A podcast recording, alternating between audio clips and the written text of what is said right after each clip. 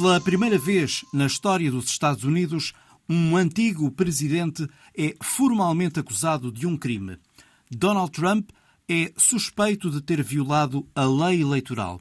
Terá falsificado contas e registros da sua empresa num enredo para comprar o silêncio de uma atriz pornográfica com quem terá tido um caso amoroso. Tudo terá acontecido poucos meses antes das presidenciais de 2016.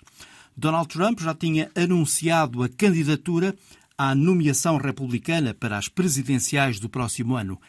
E agora? Bernardo Pires Lima, agora, politicamente, o que podemos esperar nos próximos meses? Bom, penso que é uma campanha uh, republicana alargada de vitimização e centralidade mediática na figura do Donald Trump, que aliás irá reavivar, como tem feito em vários comícios, toda aquela multidão uh, ideológica e radicalizada que protagonizou o ataque ao Capitólio de 6 de janeiro de 2021 e, portanto, politicamente, esta vitimização e este, esta centralidade na pré-campanha para as primárias republicanas é uma vantagem competitiva uh, do anterior presidente. Do ponto de vista mais jurídico ou, digamos, político também, nós estamos aqui a falar de, crimes que têm a ver não propriamente sobre a utilização, o pagamento uh, uma determinada personagem, mas a violação de uma lei de financiamento da campanha e falsificação de registros comerciais que, de acordo com a lei do Estado de Nova Iorque, é uh, um crime. Portanto, não, e, portanto, de acordo com estas duas modalidades, pode ir, a pena pode ir até quatro anos de prisão. Eu penso que uh, a situação da entrega voluntária às autoridades por parte do Donald Trump. Depois, todo o circo mediático que será já está montado. Depois, a fase de julgamento. E depois, a sentença, que pode, aliás, resultar apenas numa multa e não numa pena de prisão, beneficia politicamente alguém que precisa constantemente de se colocar no centro da vitimização de um sistema que está contra ele eh, que, não é reconhecido como legítimo, não é só a Casa Branca e a eleição do Joe Biden que não é reconhecida. É o sistema de, digamos, federal que uh, é visto como estando nas mãos de um, uma cabala, uh, o que eles chamam o Deep State, uma cabala que teve impactos na destituição, digamos assim, através do voto eh, da anterior administração e que, segundo palavras do próprio Donald Trump há pouco tempo, é a primeira ameaça, não é o, o presidente Putin, nem a, a, China, nem toda esta agressividade nacionalista em curso no sistema internacional, não é essa a, a prioridade das ameaças norte-americanas, a, a, ameaça à, à, política e, e ao papel dos Estados Unidos é, é, vem desta administração. Portanto, a partir deste pressuposto, é fácil que um circo de, de, vitimização e de mediatização à volta do egocentrismo do anterior presidente beneficie esta mobilização de, eh, digamos, de, desta turba. E é, e é, para isso que o presidente, do antigo presidente Donald Trump concorre. É para mobilizar esta gente contra uma espécie de eh, candidato pós-Trump, Ron DeSantis, para depois ter a capacidade de aproveitar uma, uma sociedade completamente hiper, hiper, hiper polarizada e entrincheirada em dois blocos que não dialogam para poder capitalizar no ciclo uh, eleitoral de 2024 essa, uh, esse entrincheiramento em que a sociedade já vive. Bernardo Pires Lima é especialista da Antena 1 em assuntos internacionais. A seguir, vamos ouvi-lo sobre a situação política e social em França. E adiante, vamos ainda analisar as relações perigosas de Taiwan, China e Estados Unidos da América.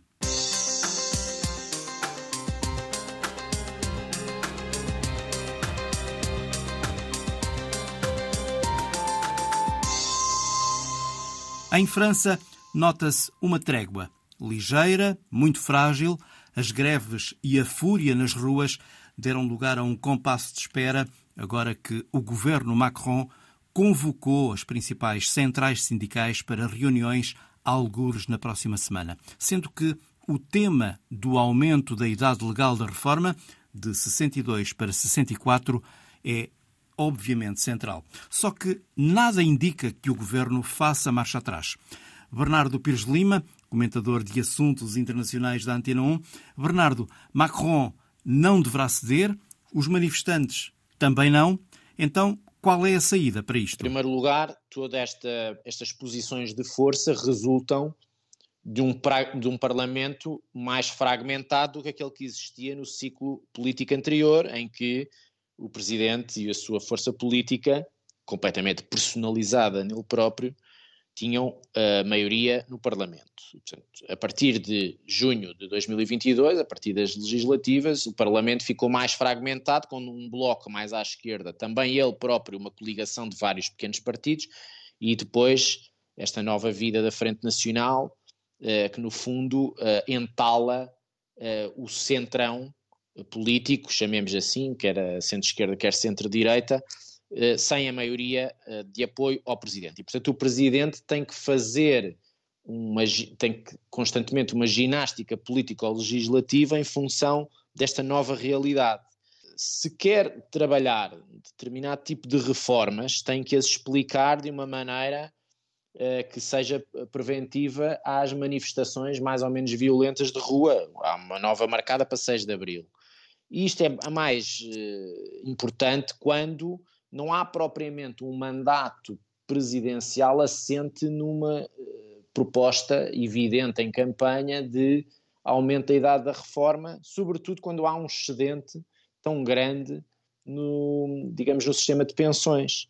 Uh, e, portanto, percebe-se pouco, quer dizer, uma coisa é a sustentabilidade do curto prazo do sistema de pensões, outra coisa é haver um excedente orçamental que não implica necessariamente que haja uma reconfiguração polémica, mesmo que possa haver boas razões, digamos, demográficas, de desaceleração da produtividade, perda relativa do preço dos salários na economia agravada com o ciclo da inflação em alta, como nós estamos a atravessar. É difícil que depois eh, isto não possa ser bem explicado antes, exatamente para prevenir este tipo de manifestações. E depois há aqui um cansaço acumulado de, contextos, não é? O contexto pandémico, o contexto da guerra e o contexto da, da inflação, todos eles muito a canibalizarem-se, no sentido em que se atropelam as suas causas e os seus efeitos no tempo, sendo que os protagonistas que têm que gerir com esta estas várias crises eh, concêntricas são os mesmos, nomeadamente o presidente francês. Portanto, há uma certa, um, cansaço acumulado, isto é válido para outras democracias europeias e não só. Há um cansaço acumulado com os protagonistas a gerirem crises atrás de crises. Portanto, há uma necessidade depois de encontrar uh, subterfúgios que são legais, como é o caso ao recurso ao artigo 49.3 da Constituição, que no fundo acaba por contornar as, a falta de, de, de, de, consensos maioritários no, no, no Parlamento, eh, adotando quase uma espécie de presidencialização de facto do regime através deste subterfúgio constitucional que, no fundo, governa quase por decreto, contornando a falta de apoios parlamentares. E como há um recurso constante a esta figura constitucional, Uh, tudo isto também depois mexe com as próprias eh, balizas tradicionais do sistema político francês. Portanto, nós estamos neste caldo. O desfile destas greves desde janeiro, quando a polémica foi anunciada, quando a polémica reforma foi anunciada, as manifestações que se seguiram de protesto, algumas com episódios bem violentos, o contexto de que falavas há pouco, a pandemia, etc., em algum momento podemos pensar agora ou refletir sobre o facto de poder estar em causa a legitimidade do governo? Não, quer dizer, porque um governo que sobrevive no curto espaço de tempo a duas moções de censura, mesmo que uma delas à tangente, acaba por ter ou sobreviver politicamente com duas vitórias.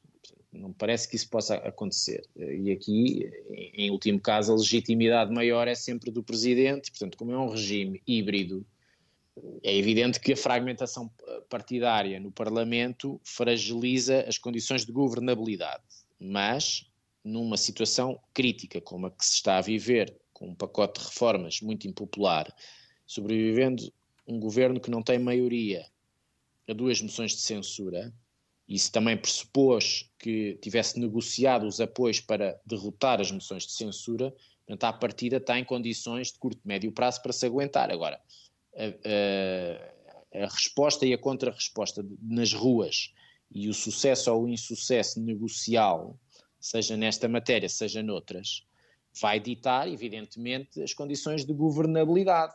Isso pode passar por remodelações, por mudanças da Primeira-Ministra para, para outra figura, não está aqui em causa a própria durabilidade uh, do Presidente. A questão aqui é que o sistema está montado num macronismo, passa a expressão, sistémico. E isto tem as suas, uh, as suas, os seus pontos fortes num determinado contexto, porque no fundo uh, é o digamos, a, a salvação para que uma líder de um partido de extrema-direita não tivesse chegado ao poder duas vezes, mas tem os seus limites. É, um, é altamente personalizado um sistema e que vive da boa performance de um presidente. Ora, isto é frágil numa democracia. Não há uma, uma distribuição de responsabilidades. E, portanto, depois, eh, o cansaço com a figura, o contexto de cansaço social e pouca negociação uh, entre uh, um sistema que está fragmentado política e partidariamente. Uh, dimensões de reformas que são mal explicadas ou que têm uma, uma legitimidade duvidosa. Tudo isto depois ajuda a que essa figura em que o sistema está baseado seja também ele portador de todos os, uh, os revanchismos e de toda a fadiga acumulada. Portanto, o que o Presidente deve fazer, a meu ver, é uh, coabitar com outras personalidades e, e, no fundo, distribuir melhor a responsabilidade sobre várias matérias para não ser ele o portador de toda a raiva. Isto é, é difícil porque a contrarrelógio parece que se está a escudar às responsabilidades. Mas, eh, mas apesar de tudo, tem mais quatro anos pela frente e, portanto, tem essa margem e essa leitura uh, ainda temporal que, que, que permite salvar, no fundo, o sistema. Agora, isto depois tem uma consequência: é que o cansaço acumulado vai se depositar no Eliseu e uh, as condições para uma campanha mais competitiva por parte da senhora Le Pen crescem ao longo do tempo. E isto não é só um sintoma uh, francês, está a acontecer um pouco por todo o lado. Alguns conseguem chegar ao poder, outros estão na iminência de uh, poder, uh, com mais alguém, chegar lá. O que é facto é que isto tudo altera todos os condimentos de paz social e também uh, a relação entre Estados no quadro da União Europeia e, eventualmente, no quadro da NATO também, no contexto de guerra que nós estamos a viver. Bernardo Pires de Lima. Apesar do diálogo previsto para esta semana entre o governo e os sindicatos, estão agendados novos protestos para a próxima quinta-feira, dia 6, sendo que uma semana e um dia depois, dia 14, o Tribunal Constitucional anunciará a decisão sobre o destino da reforma que aumenta a idade de aposentação de 62 para 64 anos. Por estes dias, a presidente de Taiwan está de visita à América Central e está prevista uma escala nos Estados Unidos antecipadamente polémica, em Nova York e em Washington. Pequim fala em provocação se a presidente Tsai Ing-wen se encontrar com Kevin McCarthy o líder da Câmara dos Representantes dos Estados Unidos. Os encontros entre dirigentes dos dois países, Taiwan e Estados Unidos, geram habitualmente muito desgaste nas relações entre Pequim e Washington. Neste caso, a confirmar-se o encontro, a China ameaça com medidas firmes como resposta. Jorge Tavares da Silva é analista de assuntos chineses e professor na Universidade da Beira Interior. Esta ameaça de Pequim é para levar a sério? Bom, eh, é sempre para levar a sério quando estamos a falar da questão de Taiwan e, portanto, quando se diz ou quando o governo eh, chinês diz que a questão de Taiwan não pode ficar eternamente por resolver, ela tem que ser resolvida numa geração, como diz o Xi Jinping, nós nunca sabemos, eh, enfim, se a situação vai evoluir para uma para uma eventual intervenção militar e, portanto, algo de mais violento na resolução desta questão. O que o governo eh, chinês faz eh, relativamente eh, a Taiwan é exatamente evitar toda a sua diplomacia do ponto de vista internacional para não lhe dar espaço a qualquer reconhecimento formal e, portanto, dificulta todo esse processo, porque na verdade não estamos a falar de um país, para Pequim não estamos a falar de um país, estamos a falar de uma região que consideram sua, uma região chinesa, e não tem que ter diplomacia ao mais alto nível. O que o governo de Taiwan, particularmente eh, o governo de Taiwan atual, tenta fazer, que é um governo que vem do Partido Democrático Progressista com tendências mais independentistas, é exatamente contrariar essa política de cerco de Pequim e tenta estabelecer uh, diálogos uh, ao mais alto nível. Naturalmente que com os Estados Unidos, não havendo uma relação formal entre Taiwan e os Estados Unidos, há uma relação informal, naturalmente que Pequim reclama, reclama eh, e, portanto, não quer que a senhora Tsai Ing-wen se encontre com o líder da Câmara dos Representantes, não quer que tenha eh, encontros diplomáticos com eh, outros países e, portanto, é este quadro de tensão político-diplomático que nós temos neste momento. E como é que podemos olhar para o facto de o ex-presidente de Taiwan, Ma Ying-jeou, um, a realizar uma, uma visita inédita à, à, China, supostamente para melhorar o ambiente entre Taiwan uh, e a China. Como é que podemos olhar para isto? Bom, em primeiro lugar, eu acho que, enfim, para quem estiver menos habituado a estas questões de, de Taiwan, que de facto é um, tem ganho alguma repercussão do ponto de vista de visibilidade uh, nos últimos tempos, uh, importa dizer que Taiwan tem dois partidos fundamentais no sistema político interno.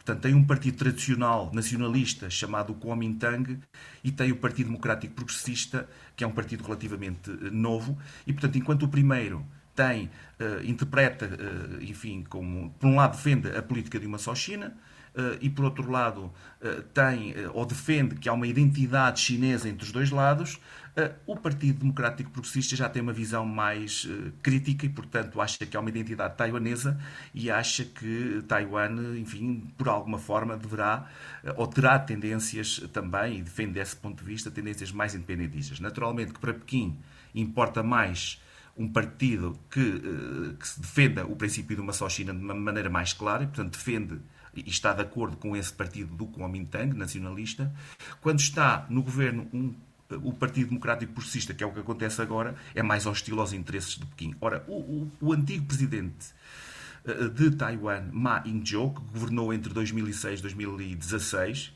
ehm, era um, foi um presidente que melhorou muito as relações exatamente entre os dois lados. Teve um momento, foi um momento onde, inclusivamente, encontrou-se fisicamente com o presidente uh, Xi Jinping uh, em Singapura e, portanto, isso foi um momento marcante e ele ficou sempre associado a todo este, a todo este bom momento de relações entre os dois lados. Ora, no momento político atual de tensão em que está o Partido Democrático Progressista no governo em Taiwan, muito hostil Uh, muito hostil para os interesses de Pequim.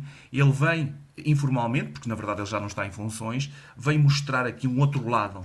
Um lado de que Taiwan uh, devia uh, reforçar a cooperação económica com Pequim, eh, devia melhorar as relações diplomáticas e, portanto, vai fazer esta visita ao mesmo tempo que está a senhora Tsai nesta visita uh, internacional, vamos chamar assim, e, portanto, para se demarcar e para, alguma forma, também dizer que há um outro caminho para, para Taiwan. E, portanto, basicamente é isto que nós temos agora. De facto, duas visitas em simultâneo, mas com duas tendências políticas diferentes, divergentes, e mostrar que há aqui também espaço para vários pontos de vista. Eh, relativamente a esta questão tão tensa como é a questão de Taiwan. Sabemos que Washington e Taipei não têm eh, relações diplomáticas oficiais, eh, mas o facto é que tem funcionado uma digamos, ambiguidade diplomática entre os dois países. Até quando pode esta ambiguidade resistir ao agastamento, digamos assim, entre a China e os Estados Unidos por causa de Taiwan? Bom, a questão de Taiwan é interessante porque ao longo da história a questão de Taiwan é muitas vezes reavivada, isso também é importante perceber. A política externa americana vai mudando, não é? Os vários ciclos políticos uh, e durante muito tempo a questão de Taiwan. Aliás, no período de Maia Zhou, que falávamos há pouco, foi um período cordial, de muita, muita de reforço de, de, relações entre os dois lados do Estreito de Taiwan. E, portanto, aí foi um momento tranquilo para a política externa uh, americana e praticamente a questão de Taiwan nem aparecia ou nem estava em grande relevo. Ora, depois da administração Trump americana, em que os Estados Unidos vincaram uh, a sua posição em relação à China, a questão de Taiwan ganhou repercussão. E, portanto, neste momento é uma questão sensível e que está a ser utilizada, evidentemente, por, uh, pelos Estados Unidos para, uh, de alguma forma, beliscar e, no fundo, afrontar também os interesses de Pequim num jogo muito mais largo do que só a questão de Taiwan. Nós ah, estamos a falar numa grande relação uh, político-diplomática entre os Estados Unidos e, e, uh, e, a China e a questão de Taiwan reavivou-se, não é? E, portanto, é isso que nós estamos a ter Sim, agora. E, uh, sendo, sendo, que, olhando os jornais europeus, alguns jornais europeus, nós podemos ler como, para alguns, Taiwan é um, é um país extremamente perigoso, no sentido em que, de algum modo, pode vir a ser o gatilho de uma futura guerra entre a China e os Estados Unidos? Sim, nós não podemos tirar essa hipótese. Aliás, o Economist, há, umas semanas atrás, considerava que era o lugar mais perigoso eh, do mundo e, portanto, era Justamente. este precisamente o título, o título que tinha na, na, capa da revista. E, portanto, nós não podemos tirar essa possibilidade, sobretudo nesta liderança de Xi Jinping, que é uma liderança muito nacionalista, onde nós percebemos que ele quer profundamente resolver a questão de Taiwan. Há várias lideranças que querem, que vêm a querer resolver a questão de, de, Taiwan, mas com este líder tão forte, que reforçou os, os, seus poderes, que está rodeado por um conjunto de, de líderes leais, uh, há um culto quase da personalidade.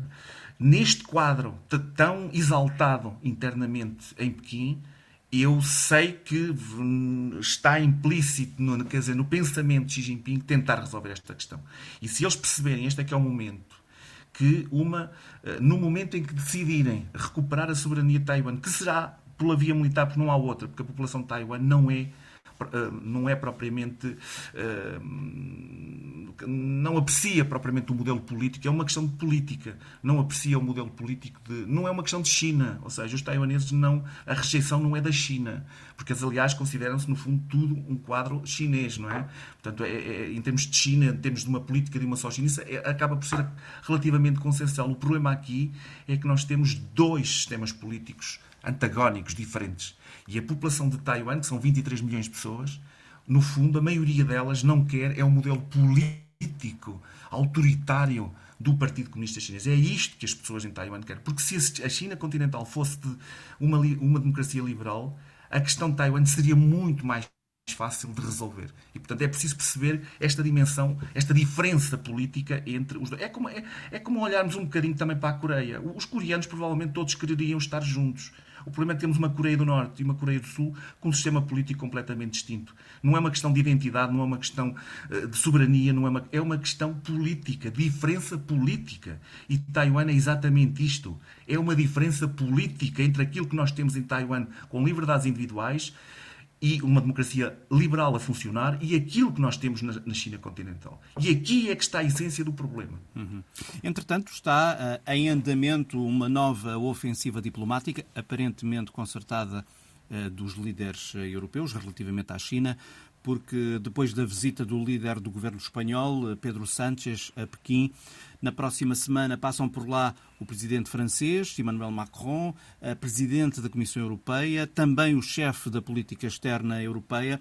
Professor, como é que podemos entender neste momento esta incursão europeia ou da União Europeia na China? É mesmo uma grande onda diplomática que estamos a ter aqui, não é? Aproveitando, por um lado, uh, por um lado uh, o contexto pós-Covid, que também é muito importante, porque houve ali um, um corte substancial em todas as relações externas da China. uh, portanto, Covid-0, estamos a falar essencialmente de Covid-0, aproveitando também o, a Assembleia Nacional Popular e, portanto, a consagração de Xi Jinping do ponto de vista político, também é importante, e, e agora estabilizou politicamente, uh, do, portanto, tem a, a questão interna está resolvida e um pós, também acho que isto aqui tem muita importância, um pós-plano de paz, eh, entre aspas, porque na verdade não é bem um plano de paz, mas este plano de paz que a China apresentou uh, ao conflito da Ucrânia e, portanto, agora uh, há aqui uma quase uma vaga de, diplomática de vários atores europeus, exatamente de ir agora à China e encetar diálogo Uh, com uh, Xi Jinping em particular. Sendo, e porquê? Que, Porque... sendo que Bruxelas continua a definir Pequim como, um, no mínimo, como um aliado de cooperação, um parceiro de negociações. Sim, duas dimensões. A dimensão, e que é muito interessante, porque o mundo, aliás, está um pouco assim, o que também não deixa de interessante. Há uma dimensão política muito tensa em muita, nas questões relacionadas com a China, inclusive os Estados Unidos. A União Europeia também tem uma retórica mais agressiva quando considera exatamente a China como um rival estratégico, um competidor. Portanto, mudou a sua retórica em relação à China, mas se nós formos ver os indicadores económicos, não são assim tão maus. Houve uma, uma pequena baixa uma pequena redução nas uh, transações económicas em 2022, mas nada de significativo e, portanto, uh, relativamente a um conjunto de anos anteriores, há aqui uma, um, uma tendência de, de, da economia fluir, enquanto a, política uh, ficar, em muitos sentidos, mais tensa. E, portanto, eu acho que também tem muito a ver com isto. Há aqui uma necessidade da Europa encetar diálogos com Pequim, porque percebe que não é um ator qualquer é um ator de uma dimensão económica e de uma importância estratégica importante e não quer deixar fugir. Acho que não quer. Como a China teve uma, uma posição relativamente ambígua, ainda que esteja muito próxima eh, de Moscou e deixando cair deixando cair a Rússia, porque a Europa de alguma forma deixa cair a Rússia, mas não quer deixar cair a China, ainda quer aproveitar a oportunidade exatamente de ter a China muito uh, próxima de, de, da Europa, sobretudo do ponto de vista económico, e há muitos interesses para que isso aconteça. E na verdade a Europa precisa para eh, da sua recuperação também, em muitos sentidos, e portanto toda esta tensão, esta, esta e a China de algum modo própria... precisa também da Europa. E a China precisa. Essa é que é também uma grande questão. É que nesta. A China tem aqui uma posição híbrida de facto, politicamente estar muito próximo de Pequim, mas nunca deixou propriamente eh, cair a sua relação nem com os Estados Unidos nem com a Europa, porque sabe, com as economias interdependentes como elas são hoje, portanto, é muito diferente quando às vezes falamos da Guerra Fria. Nós hoje não temos uma Guerra Fria eh, no sentido clássico, exatamente como aconteceu no passado. Não, hoje é completamente distinta, distinta a situação. Há algumas parecenças, naturalmente, mas é muito distinto porque nós hoje temos interdependência das economias e elas precisam umas das outras. Eh, e, portanto, nós vimos isso nos indicadores económicos. No fundo, continua a haver um, um espaço enorme eh, de atividade económica e comercial, enquanto há aqui um discurso mais de, de, de colocação de, de, algumas, de alguns limites, que aliás foi isso que a senhora van der Leyen pôs, pôs limites, criticou a pressão interna na China, colocou limites na relação, mas também não quer uma escalada ao mesmo tempo percebem que há aqui diferenças, mas foi esse foi essa posição que ficou firme. Nós, nós, por um lado, não queremos que haja uma escalada e, portanto, que se agudizem as relações com a Europa, porque há aqui vantagens de um lado e do outro, mas ao mesmo tempo perceber também o que é que a China quer. Porque eu acho que também estas viagens têm muito isso. Mas afinal, vocês têm uma. Têm, apareceram com uma vontade inequívoca, clara, de eh, ter um plano de paz para, para a Rússia, que acaba por não ser plano de paz absolutamente nenhum, portanto, mas querem esclarecer isto. Mas afinal, o que é que nós podemos fazer para resolver esta questão? E, portanto, ouvir, eu acho que foi isso eh, essencialmente que também os, estes líderes europeus querem, é ouvir da, da China aquilo que querem para toda esta questão. Jorge Tavares da Silva, analista de assuntos chineses e professor na Universidade da Beira Interior. Jair Bolsonaro regressou ao Brasil. Três meses depois, após uma espécie de autoexílio na Flórida, o antigo presidente brasileiro deixou os Estados Unidos e regressou a Brasília. Com 68 anos de idade e pela primeira vez sem imunidade judicial, após três décadas de carreira política, e envolvido em vários casos do ponto de vista jurídico, pergunto ao correspondente da Antena no Brasil, Pedro Saguerra, como é que os brasileiros receberam o antigo presidente? Eu diria que foi uma, uma, uma recepção absolutamente normal de um cidadão comum.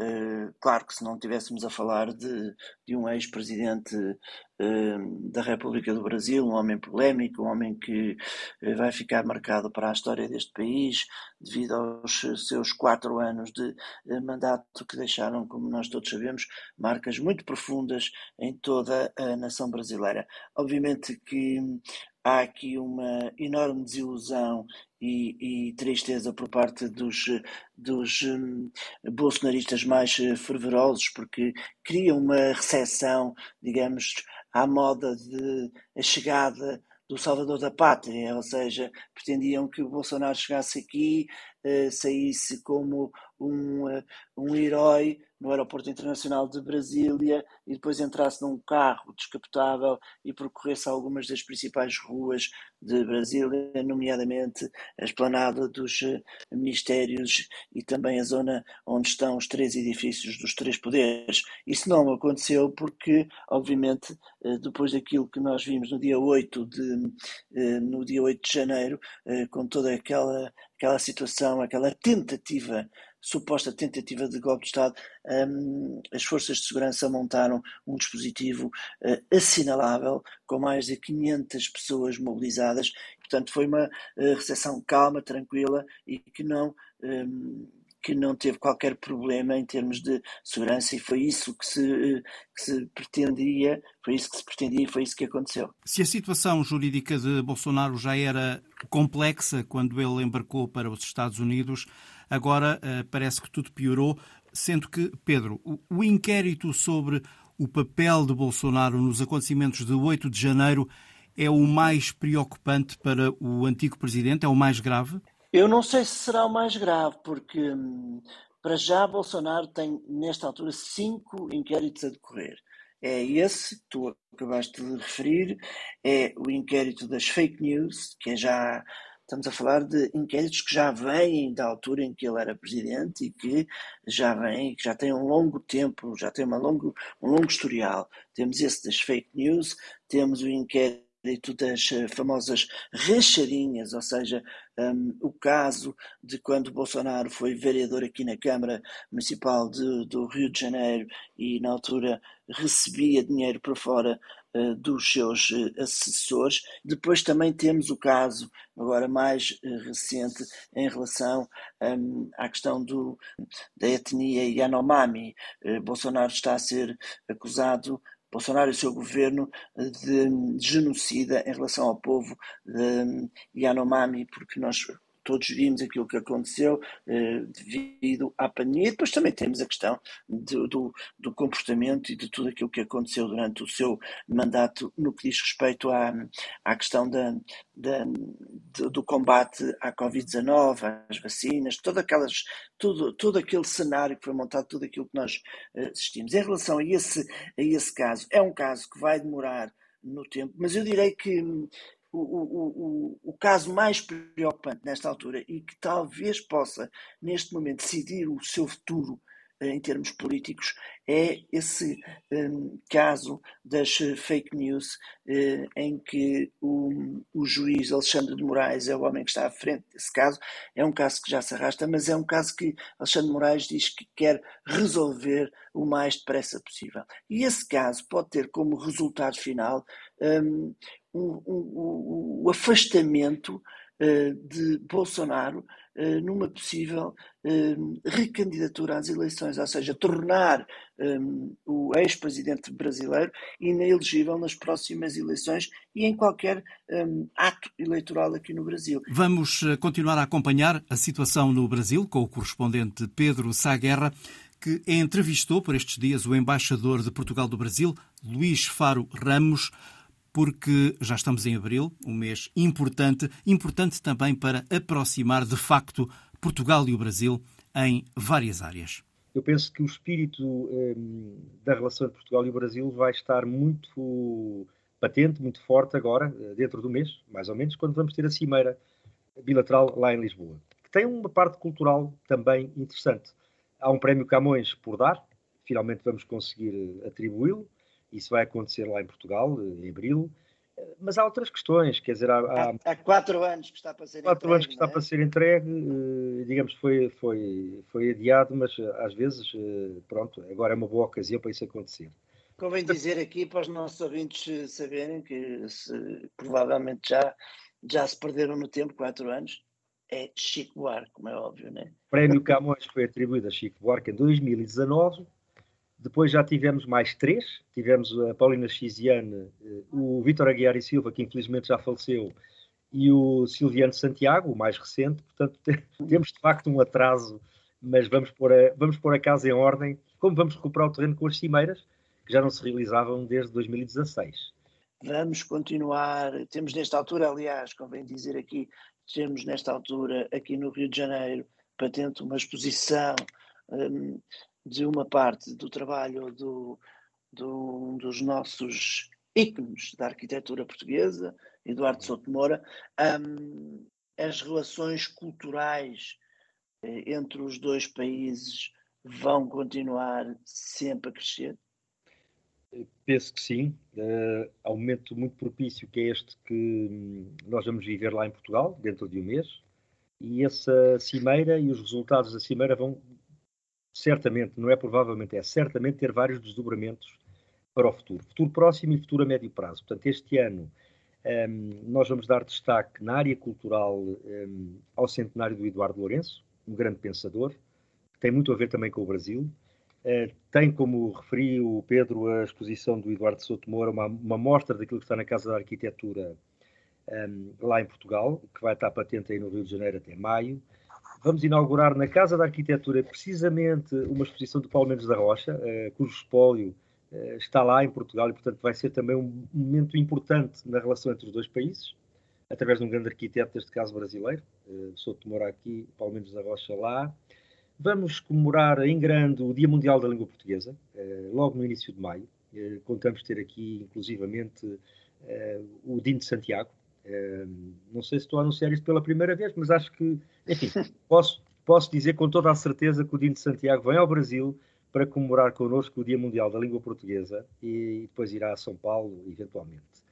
Bom, e claro, temos a nossa, o nosso Dia Nacional, acabada a pandemia ou quase, vamos finalmente poder celebrar condignamente aqui em Brasília, a nossa festa nacional, em junho, um, e depois teremos várias ocasiões culturais ao longo do ano, neste momento ainda está em aprovação, em ultimação, o programa de atividades culturais das várias eh, embaixadas e dos vários centros culturais, mas voltando à sua pergunta, a resposta eh, acho que é nitidamente sim.